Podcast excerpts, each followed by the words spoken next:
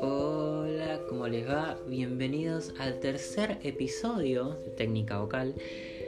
En este episodio vamos a hablar de varias cosas, em, siendo ¿no? Eh, la cuestión de la laringe, que si no vieron el episodio anterior, por favor recapitulen y vuelvan hacia ese porque vamos a hacer como una continuación de este episodio. Em, en el episodio anterior tratamos la laringe, que era, este, cuáles eran algunas de sus funciones básicas. Hoy vamos a ir un poquitito más allá y vamos a empezar a hablar un poquito de los mecanismos de nuestra laringe. Para hacer un breve repaso, la laringe en los hombres em, se encuentra en nuestra garganta, en el cuello, ¿no? en lo que es la nuez de Adán. En los hombres eh, es muy notoria, en las mujeres no tanto, pero este también la tienen. Así que si se tocan eh, esta, esta, nuez, la van a sentir las mujeres también. Em, nuestra laringe sube y baja al bostezar baja un poco, sentimos que desciende y al tragar vemos que sube la laringe. Em, la laringe habíamos hablado que es totalmente movible, para arriba, hacia abajo, también tiene movimientos de inclinación y hoy vamos a hablar de sus mecanismos, de cuántas cosas puede hacer la laringe. La laringe puede hacer muchísimas cosas, crear distintos sonidos, es la fuente de nuestro sonido. ¿sí? ¿Se acuerdan que veníamos hablando en el primer episodio del motor de nuestra voz que era el aire, la fuente que es este, la laringe, donde se produce el sonido, y ya teniendo en cuenta el motor de nuestro sonido y la fuente de nuestro sonido, vamos a entrar un poquito más en detalle. Bien, cuando nosotros hablamos, hola, hola, hola, hola, hola, hola, vemos que la laringe está en una posición neutra, ni sube demasiado como cuando tragamos, ni baja como cuando bostezamos, no, no, no, no hablamos muchos así. Em, como podemos ver, tampoco se inclina demasiado, el cartílago tiroides está vertical, que el cartílago tiroides sería la nuez esa que tenemos los hombres. No notamos que cuando hablamos se inclina o se mueve como para adelante, sino simplemente está en su eh, posición vertical. Em, esa sería básicamente la, voz modal que conocemos todos, la voz del habla, speech quality en inglés, la calidad del habla, que vulgarmente en el canto conocemos como voz de pecho. La voz que se supone que por sus vibraciones la sentimos eh, en el pecho. Si se ponen una mano en el pecho y dicen hola, hola, hola, hola, probablemente sientan alguna que otra vibración en el área del pecho. Em, esta es nuestra voz modal la vamos a utilizar para cantar, por supuesto que la vamos a utilizar para cantar, pero como todo va a tener un límite, ¿no? Ahora vamos a ir a otro de los mecanismos, por ejemplo, que va a estar muy relacionado con esto de los límites, que sería cuando nuestra cuerda está más fina. ¿Vieron cuando estamos en una montaña rusa y hacemos como una U así de, emoción? Ahí que pasó, pasaron un montón de cosas. Pasó que nuestras cuerdas, de estar como estaban en la voz modal, ¿se acuerdan? Hola, hola, hola, hola, que está, es un sonido más entero, las cuerdas están más gruesas, más cortas, ¿no? Está mm, con más masa, con más músculo. En esta configuración, las cuerdas están delgaditas, ¿sí? hay más membrana de mucosa vibrando, sí, que sería la membrana que cubre a la masa de las cuerdas vocales. Tenemos la masa y la membrana de mucosa. Las cuerdas están muy delgadas, sí, muy finas. Sigue habiendo, si recordar, se está produciendo un sonido. Pero es un sonido muy delgado. Es un sonido ligero, delgado, brillante. Em, y hay más actividad cricotiroidea. Si hacemos vemos que si nos ponemos la mano en la laringe, por debajo de nuestra nuez de Adán se genera como un pequeño pocito, no como un, huequito. ¿Vieron? Ese es nuestro cartílago tiroides que le está dejando ese espacio, ¿no? al cartílago cricoides para que las cuerdas puedan elongarse bien y que haya más membrana de mucosa vibrando y que suene este sonido ligero, aflautado, ¿sí? Esto es lo que vulgarmente se conocería como voz de cabeza, el pliegue vocal fino. Estábamos hablando del pliegue vocal grueso en la voz modal o la voz de pecho. Hola. Y el pliegue vocal fino en nuestra voz de cabeza, ¿sí? En esa voz aflautada y finita. Em, esta parte de nuestra voz también va, a ser parte de nuestro rango de, eh, nuestro caudal vocal, ¿no? Nuestro rango vocal, ¿sí? No es que es una voz que nunca vamos a utilizar, porque al contrario, es en esa parte de la voz tenemos todos nuestros tonos agudos.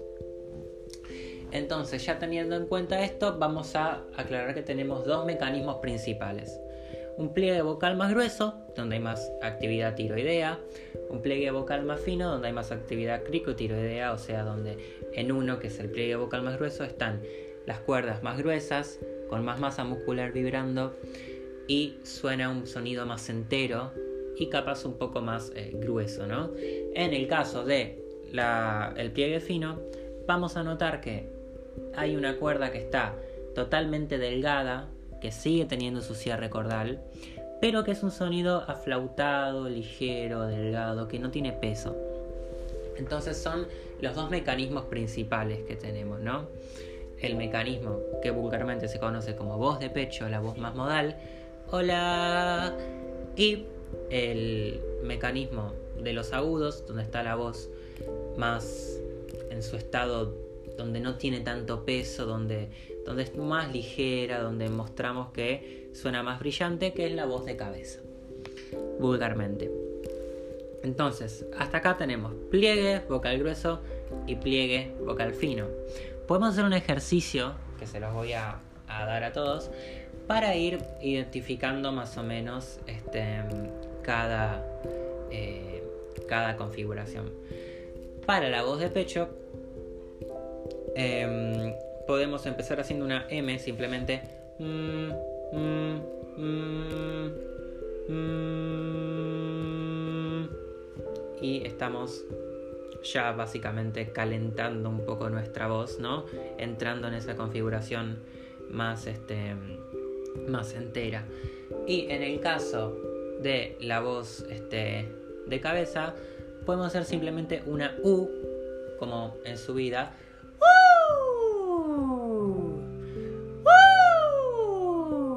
Siempre chiquito, no lo piensen con mucho volumen, si al principio no les sale, tranquilos.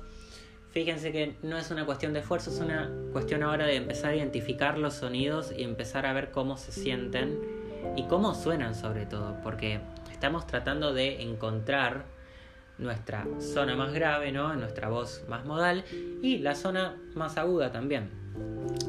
Voy a darles un ejercicio ahora para que empiecen a jugar un poco más con esto, empiecen a encontrar cierta conexión, ¿no? Entre una voz más gruesa, una voz que tiene más cuerpo, con una voz más ligera, más liviana. Y es el sonido de la NG. Y es muy interesante, como la palabra inglés.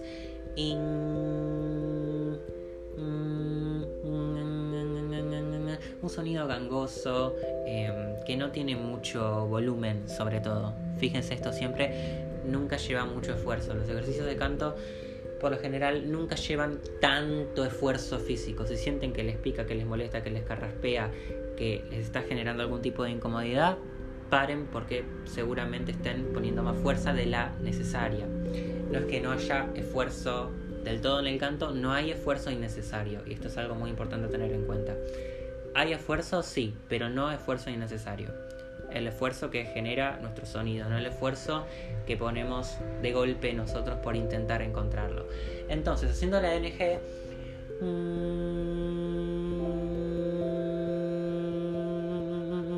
identificándola, ¿no? nuestra voz más hablada, vamos a intentar subirla.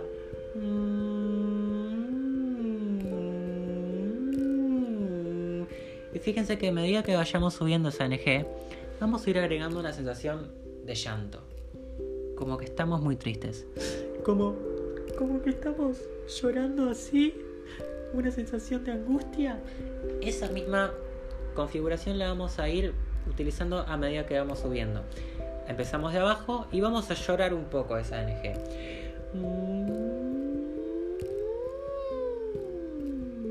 Fíjense que es muy chiquito, no piensen en volumen, no piensen en arrastrar mucho la voz, no piensen en llevar peso de un lado o hacer que, que suene más grande, es solamente un simple ejercicio.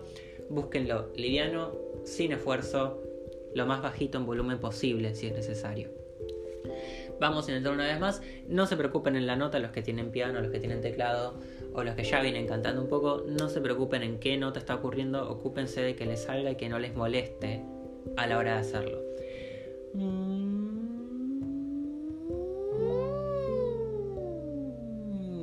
Fíjense que es muy chiquito y que a medida que van subiendo va aumentando esa sensación de llanto como que, que están muy tristes. Este ejercicio los va a ayudar para que puedan generar un poco más de flexibilidad en nuestra voz, ¿no? Como que, que se vaya moviendo todo un poco más. Acordémonos que la fonación es movimiento y que necesitamos que todo esté bien activo. Eh, es un ejercicio de vocalización, lo pueden hacer antes de cantar, ¿sí? unos 15 minutos. Pueden rotarlo con algún otro ejercicio también, como la M o el zumbido interno.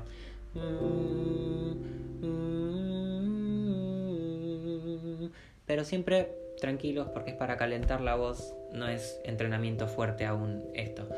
Em, entonces, este ejercicio, aparte de ayudarlos con la flexibilidad vocal, ¿no? Como para que todo tenga más fluidez, que nuestra voz ya vaya acomodándose un poco, va a ayudarlos a generar una conexión un poco más eh, fluida entre su voz modal, la voz del hola, la voz de pecho, con su voz de cabeza o su voz aguda. Sí, esa, esa parte de la voz que está ahí arriba. Para que en el medio no se encuentren con un choque de fuerza innecesario y no se encuentren con esto de que se les quiebra la voz. Entonces, esto los va a ayudar mucho a que la cuerda se elongue, vaya y venga vaya y venga. Imagínense que es como un chicle que tiran de un lado y que lo vuelven a traer, ¿no? Como que lo están estirando, como si fuera un elástico. Esto va a ayudar a que se elonguen sus cuerdas y que trabajen esa flexibilidad. Bueno, hoy vimos esto que creo que los va a ayudar un montón y los va a traer un poco más a esto de mm, cómo funcionan los mecanismos. Y en el episodio que sigue vamos a seguir hablando de esto y vamos a adentrarnos un poco más dentro de cada mecanismo, cuáles son muchas de las posibilidades que podemos generar combinando varias cosas en nuestro tracto vocal. Así que espero que les haya servido, espero que les sirva para poder mejorar, para poder cambiar algo, para poder este, identificar los sonidos de su voz. Y nada, nos vemos en el próximo episodio. Les mando un abrazo a todos.